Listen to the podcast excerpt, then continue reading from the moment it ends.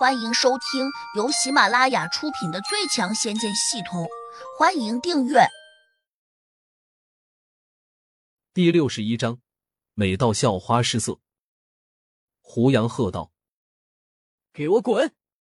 以后离朱子涵远一点，否则我见你一次打你一次。”张龙不敢吭声，怨恨的看了胡杨一眼，站起身，摇摇晃晃的走了。该帮的忙我已经帮了。再见。胡杨拉开车门走了进去。你刚才说过要请我们到你家里吃饭的，你可不能说话不算数。王月马上拉开了后面的车门，跟着便跳了上去。他还笑嘻嘻的去招呼朱子涵，一边又开玩笑的说：“我今天要好好的吃你男朋友一顿。”朱子涵微微一笑，略显得有些得意。围观的那些女生。个个都用羡慕的目光望着他，有人还说：“这么有钱的男朋友，还这么能打，别人的福气真是太好了。”不就是一顿饭吗？我叫王姐多买点菜。胡杨拿出手机，给家里的那个保姆王芳打了个电话。没多久，胡杨带着朱子涵和王月回到了西子胡同的四合院。两人望着门口的两个大石狮子，都有些惊讶。胡杨，你家是做什么的？这也太有钱了吧！王月惊叹道：“我的养父母已经过世了。”胡杨的神情略有一些哀伤。那你的亲生父母呢？王月好奇的问。我也不知道他们在哪里。胡杨冷漠的说。王月和朱子涵不傻。一眼就看出来了，胡杨有点不高兴。从小就被人扔了，谁会高兴？推开门，小婉先跑了出来，嘴里在嚷嚷：“胡杨哥，听说有客人要来，都是谁呀？”他们是来蹭饭的。胡杨回答的一点也不客气。王月撇了撇嘴，指着朱子涵，笑嘻嘻的说：“小妹妹。”这位姐姐是你胡杨哥的女朋友，漂亮吧？小婉哼了一声。我胡杨哥早就有女朋友了，比你们漂亮多了。王月当然不相信，他哈哈一笑。小妹妹，你真会开玩笑。这天下虽然有比我们子涵更漂亮的女子，但绝对比她漂亮不了多少。你们不相信呀？那我就让你们瞧瞧。说完，小婉转头往屋里面喊。昭君姐姐，你快出来！有人想抢你的男朋友。朱子涵一听，不禁拧了下秀眉。王月拉着她的手，很是自信的笑道：“小妹妹的话你别当真，你好歹是我们滨海大学的校花。”他的话还没有说完，就看见了一个绝色姿容的长发美女，翩翩的走了出来。王月顿时看呆了，喃喃道。没想到这天下竟有如此美貌的女子，子涵，她好像真的比你漂亮许多。王昭君穿着一袭白色的长裙，长发飘飘，宛若仙女下凡一般。尤其是她那份雍容华贵、不沾尘土的气质，竟让朱子涵立刻生出了自愧不如的想法。他幽怨的看向了胡杨，说：“你女朋友真漂亮。”谁知胡杨说：“你们误会了。”她不是我女朋友。朱子涵一听，脸上露出了一丝笑意。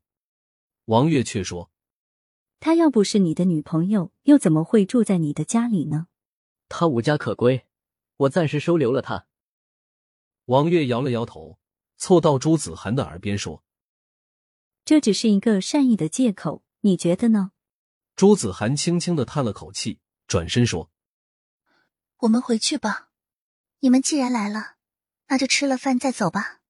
没想到王昭君居然开口留客，但是朱子涵和王月听见他的声音，竟更加泄气。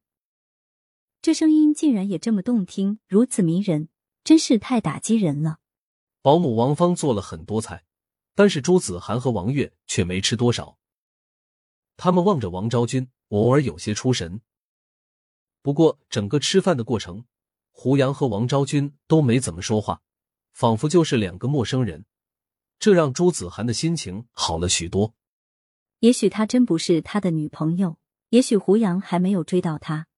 出门的时候，王月下了这个结论，又对朱子涵鼓舞道：“我觉得你还是有机会的。”朱子涵白了他一眼，说：“你别在这里乱点鸳鸯谱，别人对我没那意思。男追女隔座山，女追男隔片沙。只要你对他有意思，这是肯定有戏。追我的人可多了，我对他没感觉。骗人！刚才你的眼神已经出卖了你。”两女一路叽叽咕咕的走出去，胡杨没有听见，他早已经走进了自己的房间，准备完成系统交给他的任务。但是，胡杨用意念打开脑中的系统时，却不知道怎么把这些点数交给系统。里面并没有一个收取点数的地方，并且让胡杨非常意外的是，今天这一刻，系统里面全是灰蒙蒙的，没有一个闪亮的地方。莫非系统出了问题？想到这里，胡杨的心情有些复杂，感觉摆脱系统的控制是一件大好事。只是他对系统却有一点依赖感了，毕竟系统也给了他不少好处。到了晚上，系统还是没有启动，也许系统真的坏了。胡杨暗自叹了口气。谁知这时，一个奇特而又陌生的声音在脑海中响了起来。你的资质不错，我们也算有缘，所以我想收你为徒，你可有意见？胡杨有些惊讶，连忙问：“你是通天大圣吗？”“哼，通天那混蛋故意弄出这样一个系统，损毁我的声誉，还想让我的功力下降，真是太可恶了。”胡杨越发有些惊奇，这人好像是通天大圣的对头，他怎么又会在自己的脑海中出现呢？其实这个神秘的家伙并没有出现，他只是传出了一点声音而已。既然你没有反对，那你就是默认了。从今天开始，你便是我的徒弟。我希望你以后不要把这些贬损我的灵术交给通天老儿。你放心，有我在，他欺负不了你。那声音好像还没有说完，却戛然而止。连胡杨问他：“你到底是谁？”他也没有回答。本集已播讲完毕，请订阅专辑，下集精彩继续。